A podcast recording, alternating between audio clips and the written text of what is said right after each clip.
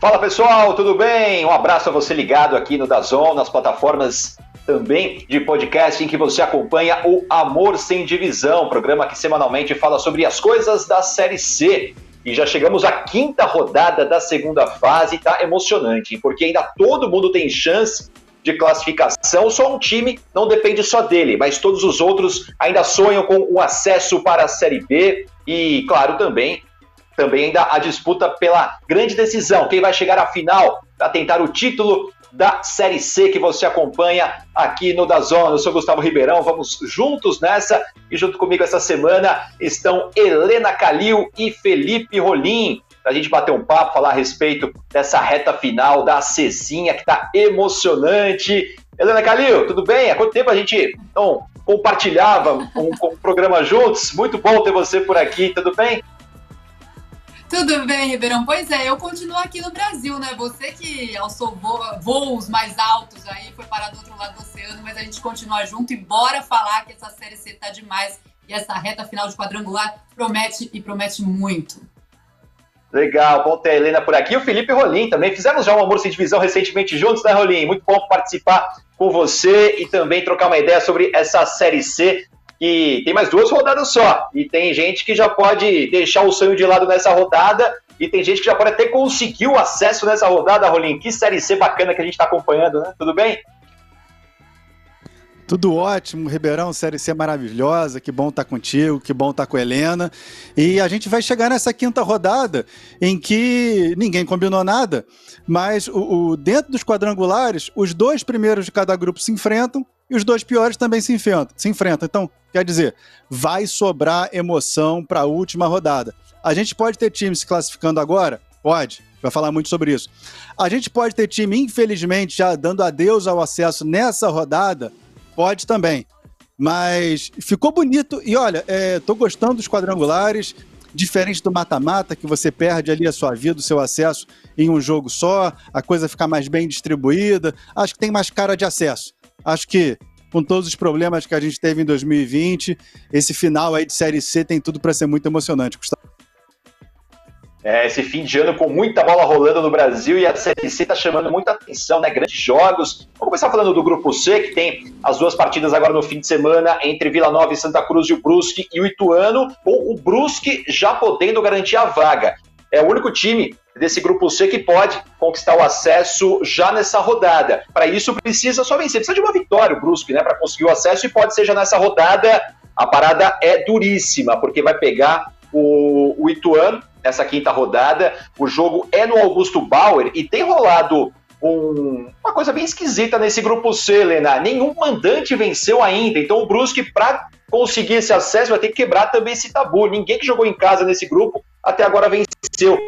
O Brusque vitória fora de casa, um time que retomou o bom futebol. A gente via aquele Brusque na primeira fase voando, a gente até esperava né, que terminasse na liderança na primeira fase, caiu muito, ficou 10 jogos sem vencer, voltou a ganhar agora jogando bom futebol, uma defesa bem protegida, um ataque rápido no contra-ataque, conseguiu uma vitória importante contra o Vila Nova, fora de casa 3 a 0 agora precisa de uma vitória em casa, só que tá difícil alguém ganhar no seu próprio estádio, né? O que tá acontecendo? Será que o Brusque quebra essa rodada agora? Então, eu acompanhei, Ribeirão, duas partidas em casa, né, do Ituano, no caso, contra o próprio Brusque e contra o Santa Cruz. Eu quero até pedir aqui permissão para quebrar o protocolo, se é que a gente tem algum protocolo aqui no Almoço em Divisão. Eu vou mostrar um objeto para vocês. Vocês conhecem muito bem, né? Pessoal que acompanha é, os jogos em loco, os repórteres, comentaristas, tem sempre um caderninho. Esse caderno, Ribeirão, foi exatamente nesse jogo do Ituano e Brusque. Olha o que virou, não sei nem se dá para ver. Coitado do meu caderno. Eu não consegui abrir as páginas, tanto que choveu naquela partida. Mas choveu assim, caiu o mundo. Natália Lara falou boa noite, começou a chover até ela se despedir e agradecer pela audiência. Então já era o meu caderninho da Série C. Mas eu tava dando uma olhada e olha só como é muito louco é, tudo que acontece nesse torneio. Eu abri aqui para procurar algumas informações para trazer para vocês e eu abri logo na primeira página do Ituano, quando eu fiz a partida contra o Criciúma. Eu até brinco que a gente é repórter, né? Cada hora a gente está no lugar. Então, parece que assim, fazia dois meses já que eu não via o Ituano, e dois meses que eu não via o Brusque, dois meses que eu não via o Santa Cruz, porque a gente fica rodando entre as equipes. Eu falo, gente, o que, vocês fizeram enquanto eu não estava aqui? Porque muda tanta coisa. Nessa página aqui do Ituano, sexta rodada contra o Criciúma. eu escrevi: Ituano sem vencer há quatro rodadas, busca se afastar da zona do rebaixamento. Aí, quando eu fui reencontrar o Ituano, que aconteceu? No primeiro turno, o Ituano ficou em sétimo lugar, enquanto o Brusque era o líder. E aí, no segundo turno da primeira fase, o Ituano ficou em primeiro lugar com 19 pontos e o Brusque foi para décimo. Então a gente vê tudo isso que aconteceu e até peguei aqui outra parte do meu caderninho na parte do Brusque. O Brusque não vence fora de casa há 100 jogos, há mais, há, há mais de 100 dias. E de repente faz esse 3 a 0 contra o Vila Nova e muda todo o panorama da história.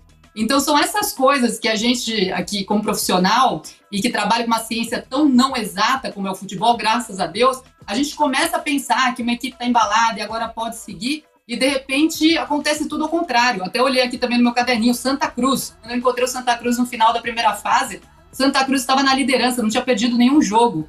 De repente, quando eu reencontrei nesse jogo contra o Ituano, não vencia cinco.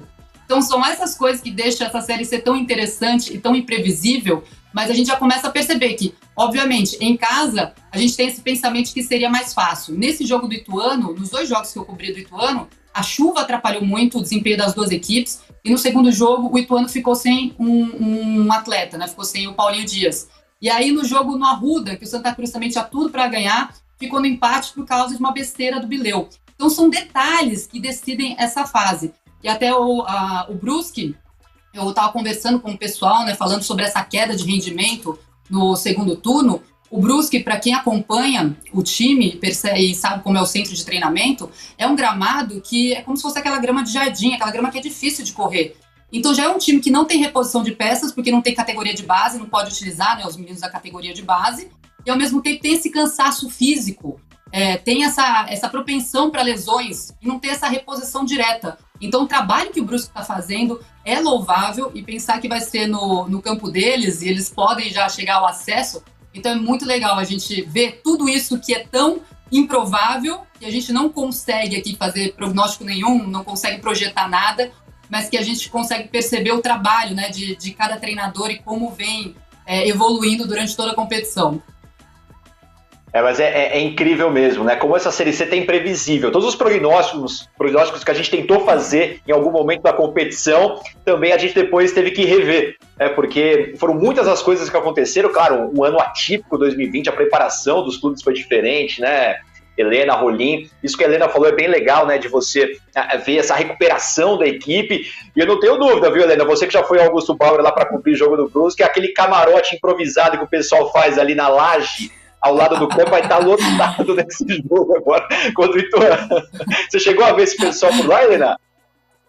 Então, como agora com, essa, com esse nosso contexto né, tão atípico, a gente não consegue ver o, os torcedores no estádio. Aliás, os torcedores eles, eles mandam muita mensagem para a gente, para o time, falam: oh, não vou conseguir estar é, tá presente, mas eu gostaria que você falasse isso para o jogador antes de encontrá-lo. Eu acho até engraçado, assim, como eles usam a gente como mensageiro. E na cidade está é. todo mundo respirando, né? É, é um time muito, tem, é muito simpático, é um time que então não só a cidade gosta muito, mas como o estado, como o Brasil, né? É, gosta muito dessa simpatia, desse carisma que tem o Brusque. Então é, é, muito legal a gente ver como que tá essa relação do torcedor, não só local, mas do torcedor brasileiro que está gostando dessa atuação e dessa reviravolta que está acontecendo na história do Brusque. E, e Rolinho, é o tipo de cidade que tem um time que a cidade toda, que a cidade toda abraça, né? O Ituano também, o adversário do, do Brusque agora é outro caso, né? O pessoal de Itu deve estar agora, quem está acompanhando a gente agora da cidade de Itu, uma cidade importantíssima, né, do estado de São Paulo, é, o pessoal deve estar animado agora e numa expectativa danada para subir para a Série B. E falando de dentro de campo, o Brusque teve uma recuperação incrível nessa segunda fase, né, Rolim? De desempenho e agora de resultado. Conseguiu uma vitória, uh, importante contra o Vila Nova, uma vitória convincente. Não foi uma vitória por 1 a 0 numa bola achada, não. Foi uma estratégia adotada pelo Gerson Testoni, apostou muito no contra-ataque e aproveitou muitos espaços dados pelo Vila Nova para construir esse 3 a 0 E agora contra o Ituano, já é uma equipe que também deve ir para cima, mesmo jogando fora de casa. O Ituano também, nesse momento, aliás, todos os times estão precisando muito da vitória, não tem mais time pensando em, em retrancar, não. Então vai ser um jogo muito bom, né, Rolinho? Vai, vai ser um jogo muito bom, Gustavo. E você tocou na questão do, do jeito que o Brusque ataca. Você diminui né, de, de, um grupo grande na primeira fase para um quadrangular na segunda fase, não chega a ser um mata-mata, né? Aquela coisa mental só de um contra o outro. Mas você tem o seu time jogando contra três. E aí tem o, o encaixe né, entre as equipes. O Brusque é uma equipe que alia velocidade, triangulação, ataque espaço. E aí ele cai num grupo que tem Vila Nova, que é um time que até trocou de técnico logo na, na primeira rodada do, do, quadrangular, mas é um time que trabalha com uma posse de bola mais lenta, que associa mais, que tenta subir em bloco, descer em bloco, né? O Bolívar deixou isso para a equipe. O Brusque consegue ser um antídoto para esse tipo de jogo, porque o Brusque sai muito rápido. Aí o Brusque pega o Santa Cruz, que também fez um, uma primeira fase sensacional. Santa Cruz é um time que, com bola, é técnico, tem bons jogadores na frente, é, tem jogadores que conhecem a Série C, tem jogadores que têm experiência. Então, o Santa Cruz com bola é muito complicado. E, e tem um goleiro, Michael Clayton, que é uma sensação. Mas sem bola, é um time que demora para voltar para marcar. E, e quando está organizado defensivamente, é um time que faz perseguições longas. E aí você pega o Brusque, que começa a rodar na frente, já começa a causar problema para o Santa Cruz. É, então, por mais que o, o, o Brusque ele vai pegar o Ituano, né, que foi um time que não foi muito insensado na primeira fase, pelo encontro, pelo modelo dos dois times, o Ituano é um time que, que pega mais também, que, que é, é, gosta de truncar o jogo, gosta de fazer do, do, jogo um jogo mais físico. Talvez dê mais problema. Além dessa questão, né, dessa escrita de ninguém ter conseguido ganhar em casa ainda. Mas é, você diminui o, o universo para jogar só contra três times, quando o seu jogo não encaixa, começa a dar problema. Tá dando problema pro Santa Cruz e tá dando problema pro Vila Nova pegar esse Brusque, que talvez seja o time aí mais equilibrado. E aí consegue jogar melhor contra diferentes estilos de jogo, Gustavo.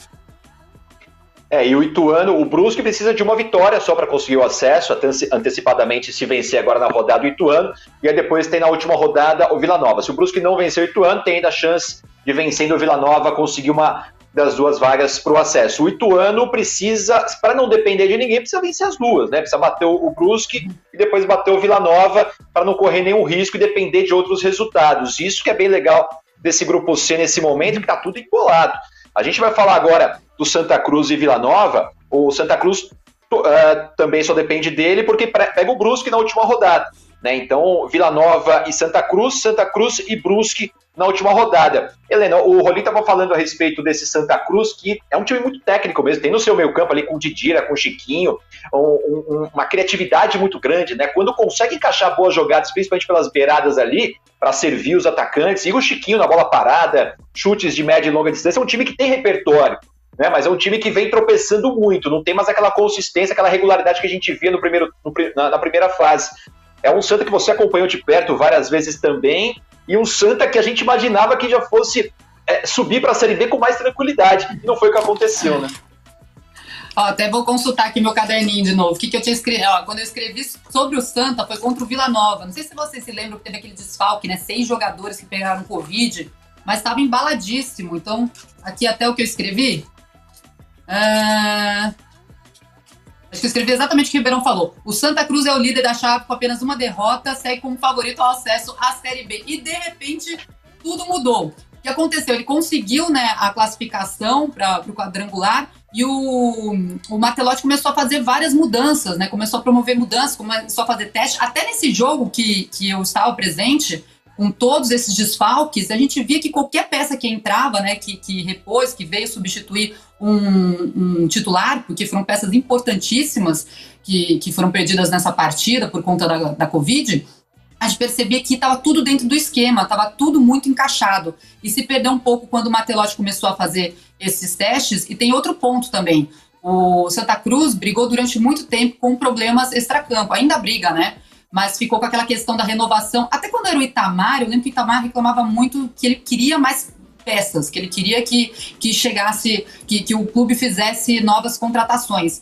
E aí, a partir do momento que o Matelotti assumiu, ele agradeceu pelas peças que tinha e, e queria só a manutenção. E, e, aos poucos o Santa Cruz conseguiu promover a renovação, ou pelo menos a extensão de contrato de boa parte das suas peças, pelo menos os jogadores mais importantes. Mas mesmo assim, ainda vem a parte dos bastidores, a parte das dívidas que estão sendo pagas aos poucos. É, uma parcela agora foi no Natal, né, uma parcela da carteira, e a parte da imagem também de alguns jogadores, acho que são 12, se não me engano. Nesse início de ano também tinha promessa de, de quitação de mais uma parcela da dívida. Então, são alguns problemas que o, os jogadores também encontraram, e mesmo assim, eu conversando com o pessoal, com o staff e até com setoristas, né, repórteres que, que cobrem o clube, falaram que o clima continua muito bom mesmo com a perda pessoal que o Martelotti teve nesses últimos tempos, o Tinga também é, perdeu o familiar, perdeu um pai, o grupo parece que responde com mais garra, com mais vontade. Até nesse último jogo, por ser tudo muito recente, eu achei que teria uma queda de produção, mas a gente viu que os jogadores foram com muita vontade, querendo homenagear,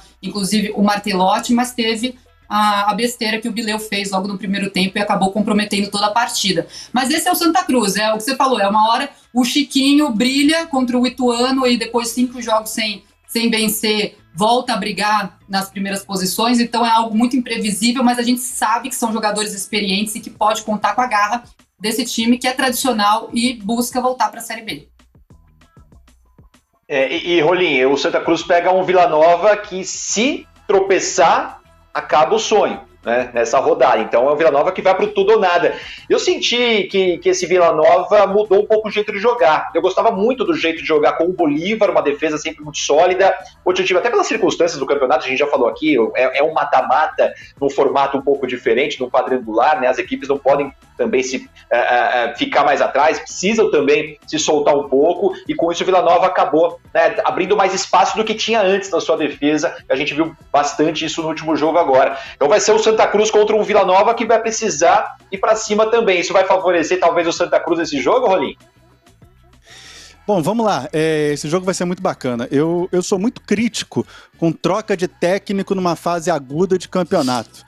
A gente não conhece os bastidores, não sabe como é que estava o treino, o que, que tinha acontecido, mas o, o time estava encaixadinho. Sabe, é, o Bolívar é um recém-técnico e, e, e, a Série C é complicada, porque ela é um campeonato de, de tiro médio ali na primeira fase, que você ganha uma, duas partidas, você sobe bem. Você perde uma, empata a outra, você já cai dois, três postos na tabela. E, e, a diretoria tem que entender isso e tem que ir dando suporte. Eu não sei se esse suporte aconteceu, parece que não, porque ele sai depois de perder um jogo para o Ituano.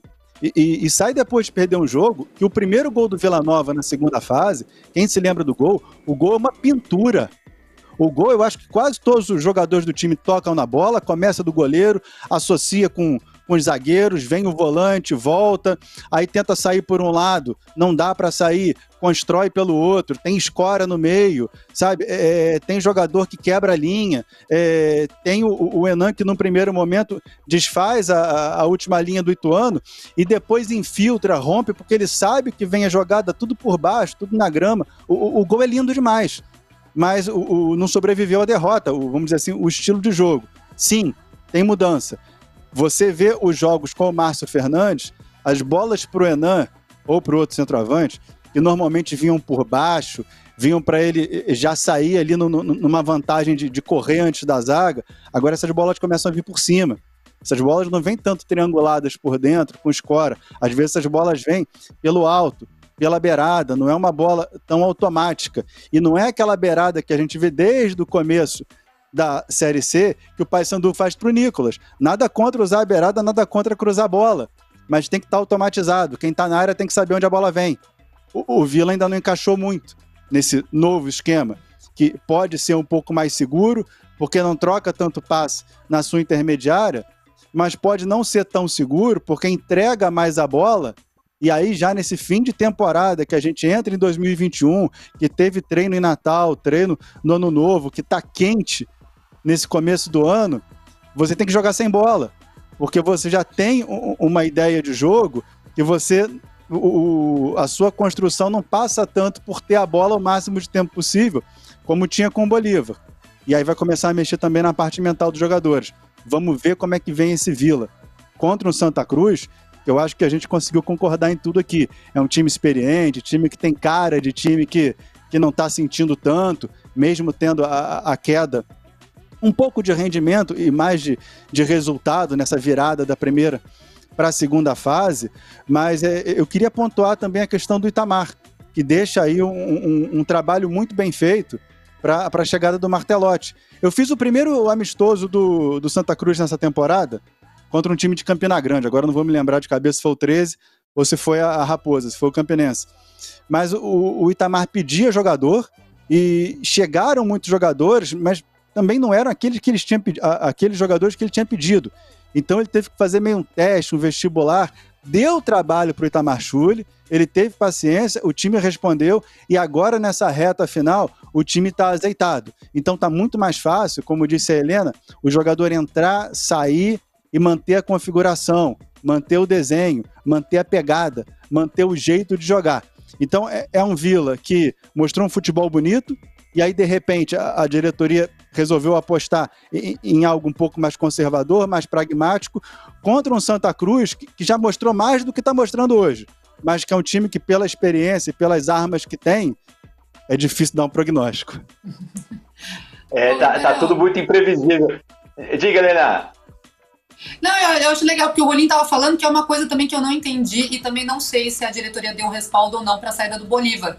Mas até essa nova diretoria, né, trazendo uma mentalidade totalmente diferente para o Vila Nova, que a torcida já está com mais paciência também depois de tudo que aconteceu no ano passado, né? A gente fala aí de, de, de assuntos de bastidores, mas o, a nova diretoria bem mais consciente, com um plantel também bem, mais humilde, e, e o Bolívar se encaixando muito bem é, com toda essa proposta, fazendo o arroz com feijão com as peças que tinha, e a gente via tudo encaixadinho. Um time que, quando o Bolívar chegou, o Bolívar deu um up, né? Porque o time estava brigando contra o rebaixamento no estadual. E agora o Bolívar colocou, para se classificou, o Bolívar deixou o time já classificado para a próxima fase que retoma, se não me engano, em fevereiro.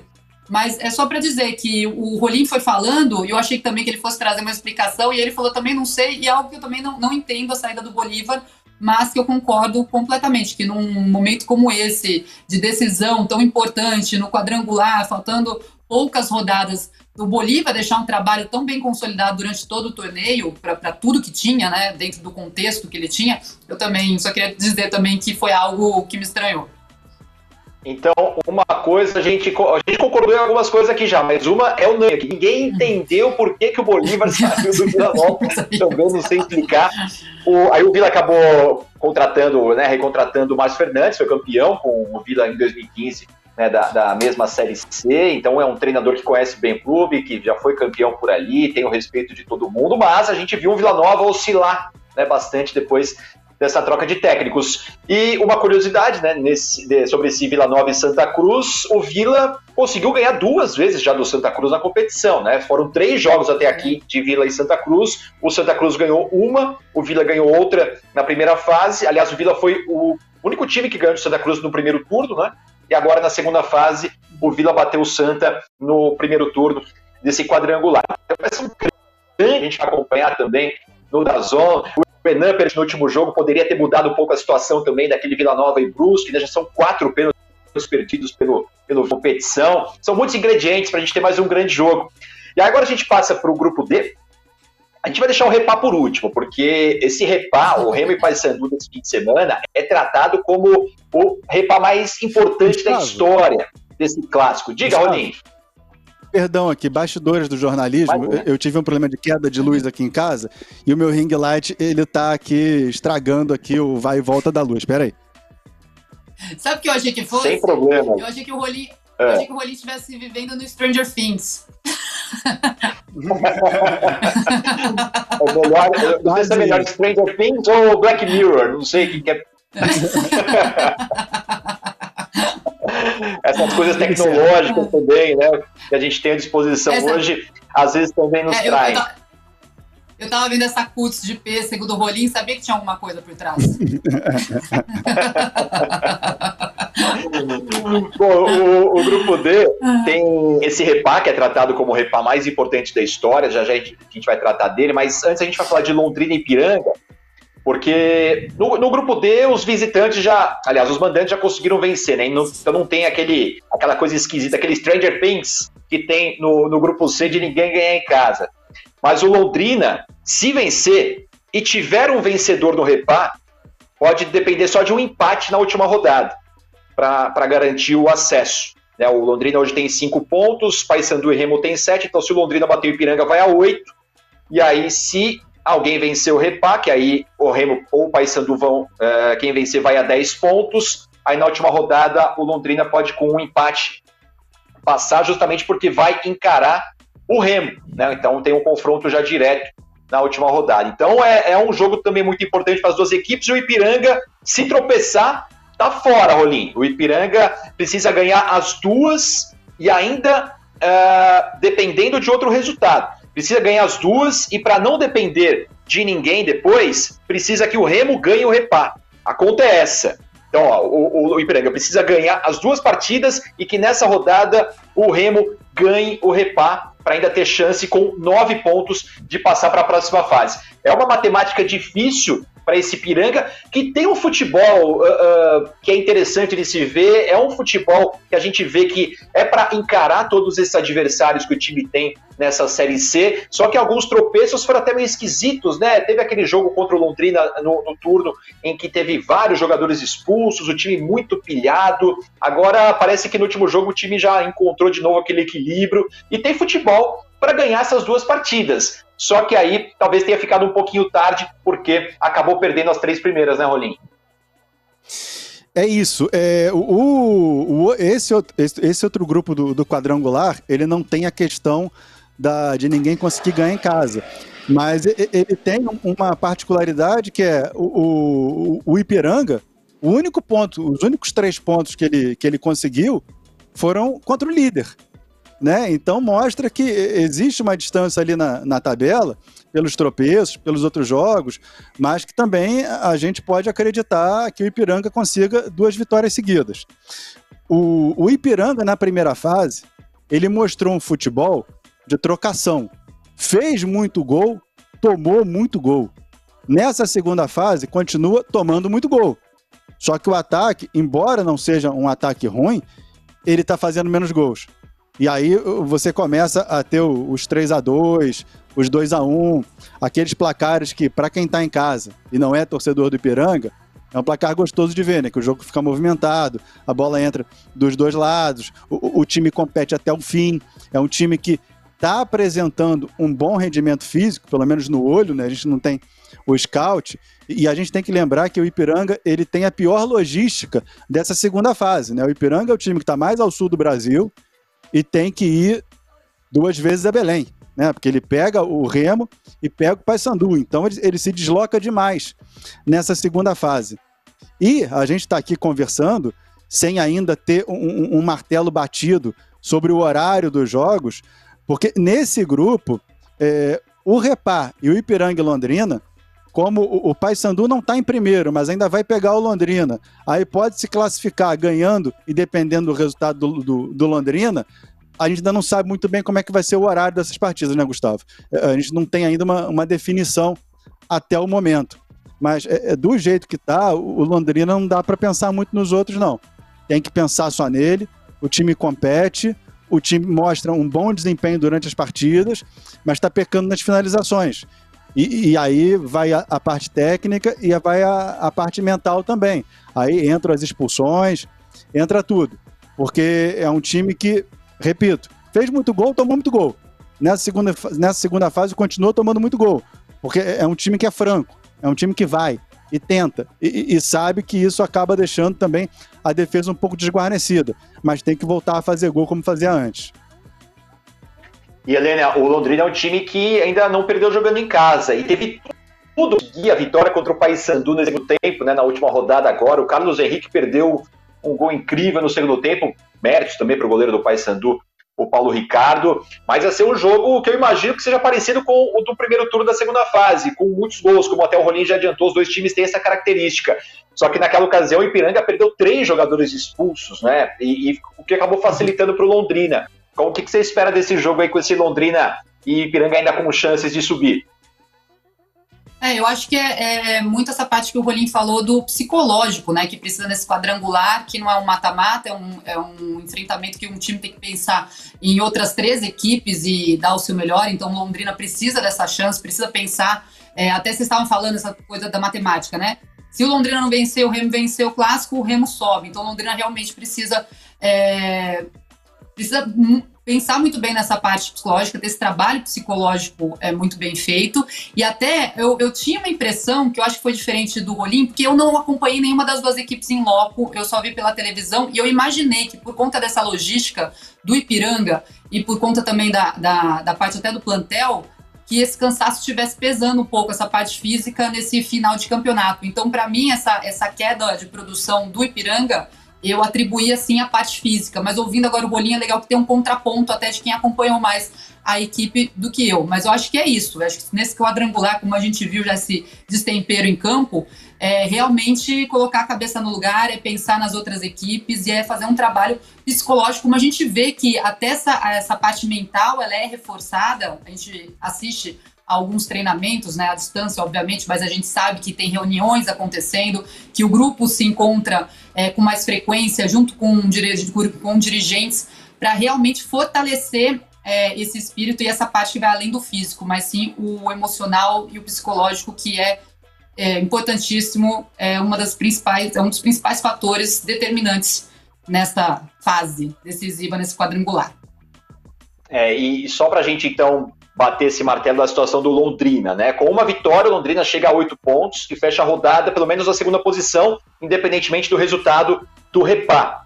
E aí pode ir para a última rodada, podendo até empatar para subir. Aí, caso empate o jogo com o Ipiranga, aí o Tubarão vai ficar com seis pontos e precisa ganhar do Remo na última rodada para conseguir o acesso, mas vai depender também do placar de Ipiranga e Paysandu. E se o Londrina perder para o Ipiranga, vai chegar à última rodada em último lugar com cinco pontos, e aí tem que bater o Remo, além de depender do resultado. Ou seja, precisa ganhar do Londrina, o Ipiranga é, é, o, precisa ganhar do Ipiranga, o Ipiranga precisa ganhar do Londrina, vai ser um jogo demais para a gente acompanhar também, só não tem ainda a confirmação do horário, a gente está esperando porque justamente Remo e Paysandu pediram né, para a CBF marcar os dois jogos no mesmo horário. Claro, um jogo, os resultados vão né, depois uh, fazer com que as equipes tenham aí a matemática para a última rodada definidos. Então, o grupo D vai ter esse Londrina e Ipiranga. Vamos falar agora desse repá.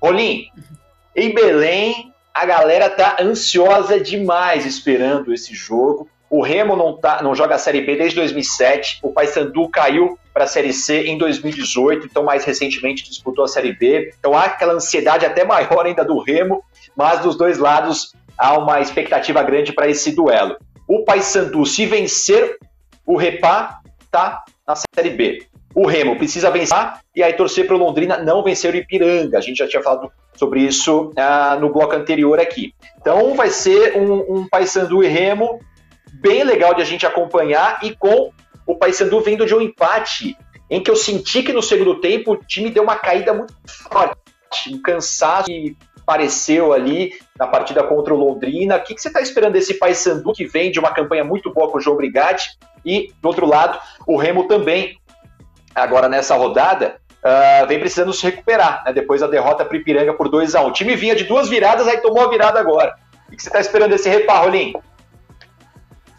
Então, vamos começar é, pela questão do, da parte física do Paysandu. Concordo contigo e isso já foi, inclusive, conversado é, pelo próprio Brigatti, que falou que ele tem uma logística complicada, é, que ele tem pouco tempo de recuperação para o repar e, e, reclamou também da quantidade de cartões amarelos desse último jogo, né, que é, deixou quatro jogadores dele pendurados.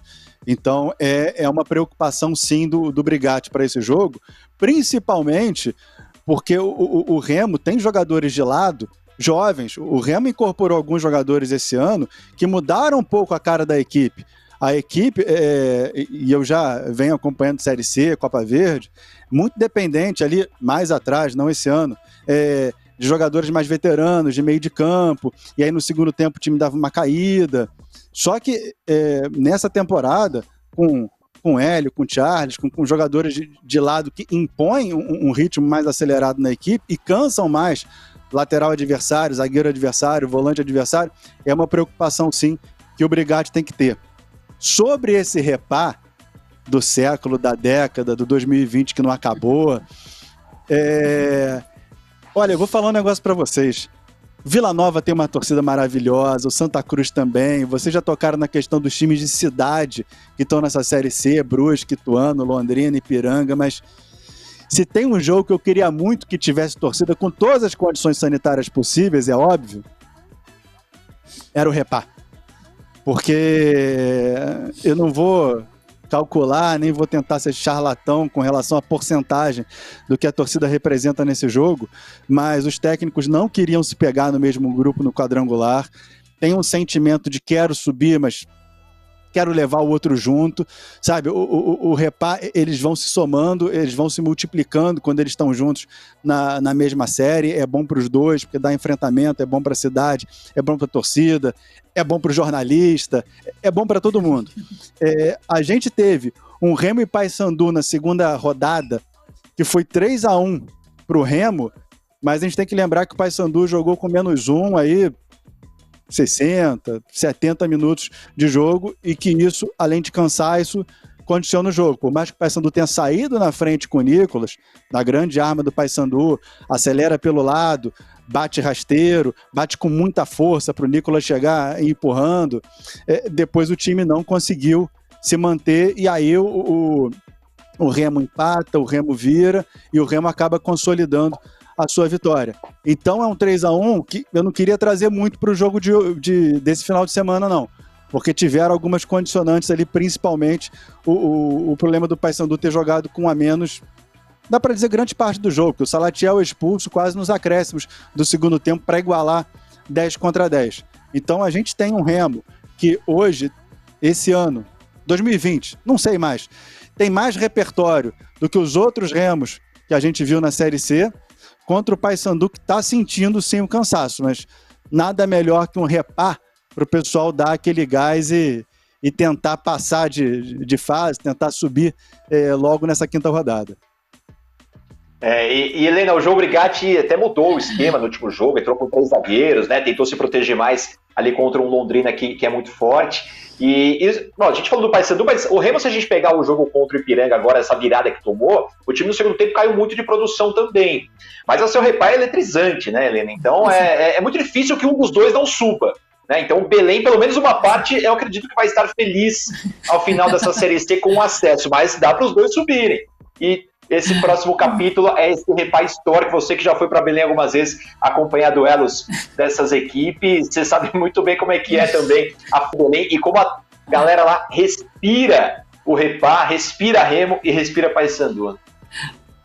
Pois é, eu pego tudo isso que o Rolim falou, carimbo, levo pro cartório e assino três vias, porque eu acho que não tem nem como a gente trazer o último jogo para refletir nesse. E eu até queria saber, porque eu me encantei por Belém, é, tanto por Belém como Manaus, também, duas cidades que eu não conhecia, e eu me encantei por essa paixão que eles têm pelo futebol. E quando eles descobriam que a gente ia cobrir o jogo, né, que a gente era jornalista daquela partida, então, nossa, virava uma vibração imensa, tanto que eu mandei mensagem hoje para o Matheus Raimundo e falei, Matheus, como eu queria estar tá aí e tal, como é que tá? Como é que tá o clima na cidade? Como é que você tá vivendo isso, assim? Como é que estão os torcedores? Ele falou, Helena, é absurdo, assim, para todo lado que você vai, quando você pode ser na rua, né? Quando você vai ao supermercado, vai a uma farmácia, todo mundo tá com a camisa ou do Remo ou do Paysandu, tá assim, é, algo ímpar, né? É uma pilha ímpar, até que ele falou, eu achei legal ele falando sobre esse clássico que para eles é o maior clássico desde 20 anos, né? Todo mundo comparando muito com a Copa João Avelanche de 2000. Então é o repá mais importante, você falando também da, da importância do acesso, né? 2007 foi a última vez do Remo, 2018 o Paysandu. E é, tem uma coisa também, essa parte da torcida que o Rolim falou, que ele queria que a torcida preenchesse o estádio, tá um estádio maravilhoso, com, com os torcedores, com toda a festa, mas tem aquele projeto do ingresso virtual, né? Então a expectativa das duas diretorias é que eles realmente consigam a maior venda desde o início do projeto. Então, os torcedores que não estarão presentes no estádio vão se mostrar presentes de alguma forma, empurrando, incentivando os jogadores. Então, com certeza, repá histórico até que no Amor Sem Divisão tem, tem um capítulo especial para esse confronto, para esse próximo confronto da quinta rodada. Então vale a pena dar uma olhadinha também.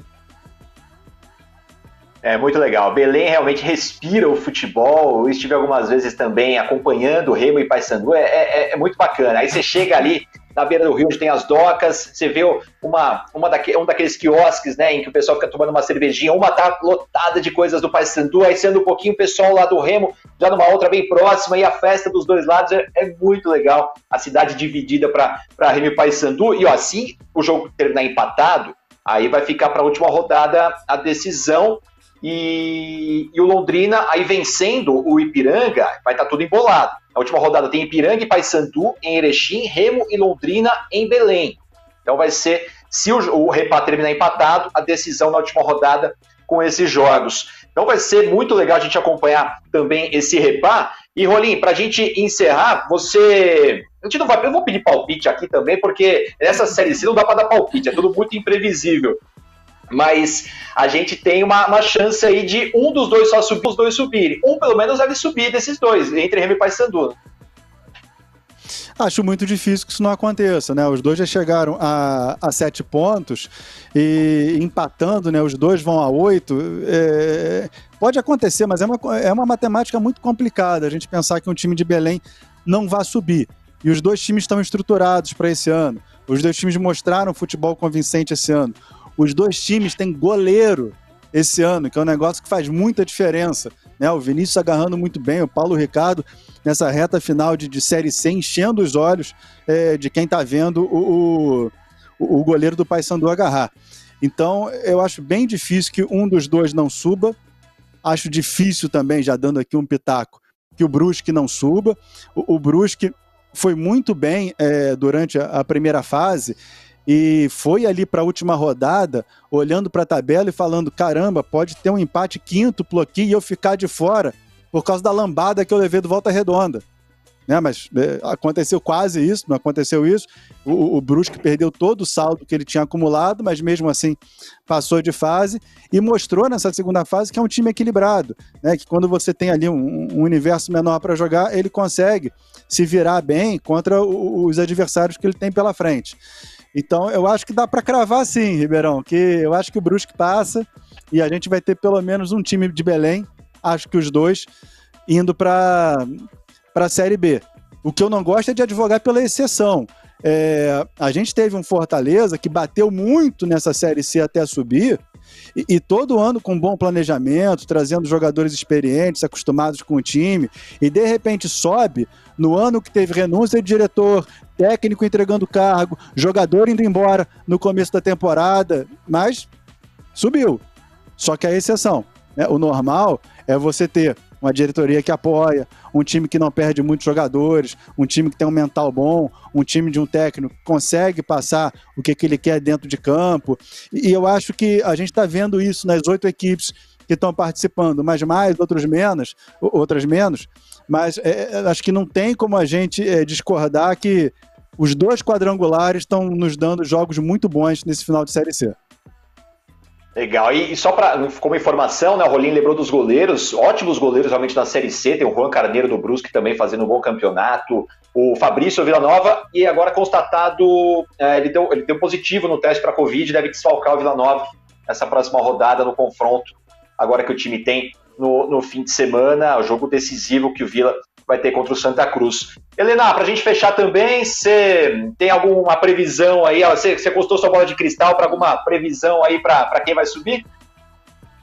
Ô Felipe Rolim, sabe o que, que é isso? É que eu passei a vida inteira pedindo palpite é. pro Ribeirão e agora ele tá se vingando de mim. Mas sabe o que aconteceu? O Ribeirão trouxe um caderno aqui para mostrar para você que é difícil de fazer um prognóstico, mas eu vou fazê-lo mesmo assim. Tô com o Rolim na parte do, do time de Belém, que vai ter um time de Belém na Série B do ano que vem. E aí, no, no outro grupo, eu não apoio no, não me apoio no Brusque, não. Não vou votar no Brusque. Ituano e Santa Cruz vão passar. Falei, Olha. joguei essa bomba e termina o programa. Palpite ousado de Helena Calil, hein? O Brusque tem dois jogos e só precisa de uma vitória. Vitória. Vamos ver, tá. vamos ver. Mas, eu eu, eu, eu, acho, é que eu, eu acho que o Brusque. É, diga. Tudo, tá no seu caderninho, então. Aqui, tudo, tá. eu, eu, eu acredito que o Brusque suba pela. Oi, diga, Roli. Perdão. É, pelo que está acontecendo no grupo, não vai ser surpresa se o Brusque não consiga ganhar do Ituano, né? Porque vai jogar em casa, né? Jogar em casa nesse grupo é complicado. E aí, a última rodada é contra o Santa lá. E aí uma hora é. boa também de cair essa, essa tradição desse grupo, né? Porque o Santa em casa, precisando subir, pode ser complicado para o Brusque. Acho que a Helena trouxe um ponto bom. É, até porque tá tudo embolado, né? Se a gente pegar o Brusque, o Brusque só precisa de uma vitória, mas realmente tem dois jogos dificílimos pela frente. Ituano e Santa Cruz com um ponto a menos só. O Vila Nova tem quatro com chances ainda. O Vila único que pode chegar na última rodada sem ter chances de subir é, é, é, algo bem, bem bacana. E na semana que vem, claro, aqui no Amor Sem Divisão, a gente vai falar mais a respeito. Aí já com a última rodada, aí já vai ser o tudo ou nada. E a gente vai já conhecer, talvez no próximo programa, já sabendo o, se o Brusque conseguir uma vitória, ou o Paysandu e o Remo, a gente já pode ter gente com o acesso garantido, mas ainda pode estar tudo em aberto ainda. Rolim, valeu mais uma vez, grande abraço para você, valeu por participar aqui do Amor Sem Divisão, sempre um prazer. Eu que agradeço. Muito obrigado, Gustavo. Um abraço para você também, Helena. Vou estar nesse final de semana. Eu estou junto com o Luiz Alano em Vila Nova e Santa Cruz e junto com o Dudu Monsanto em, no Repar. Né? E fora as nossas grandes repórteres que estarão também aí na, na rodada, trazendo tudo que acontece direto do palco. Pô, o Repar os dois jogos estarão em boas mãos, né? Com o Luiz Alando, Dudu Monsanto, Felipe Rolim. Valeu, Rolim, valeu, abração. Helena, valeu, hein? Prazer participar com você aqui do Amor Sem Divisão. Você vai estar em algum jogo no fim de semana? Ô, oh, Riba, prazer estar com você, com o Felipe Rolim. Neste fim de semana, não. Eu estarei na última rodada do Ituano e Vila Nova. Então, quando o circo estiver pegando fogo, eu vou estar lá. Legal, bacana. Valeu, Helena. Grande abraço para você. Beijo, gente. Valeu. Bom. Galera, valeu por participar de compartilhar mais uma vez aqui desse bate-papo do Amor Sem Divisão. Na semana que vem tem mais pra gente falar e já da última rodada da Série C do Campeonato Brasileiro. Tá chegando a hora ainda a gente conhecer quem vai pra Série B, quem vai pra grande decisão e quem vai conquistar o título da Cezinha. Um abração. Tchau, tchau.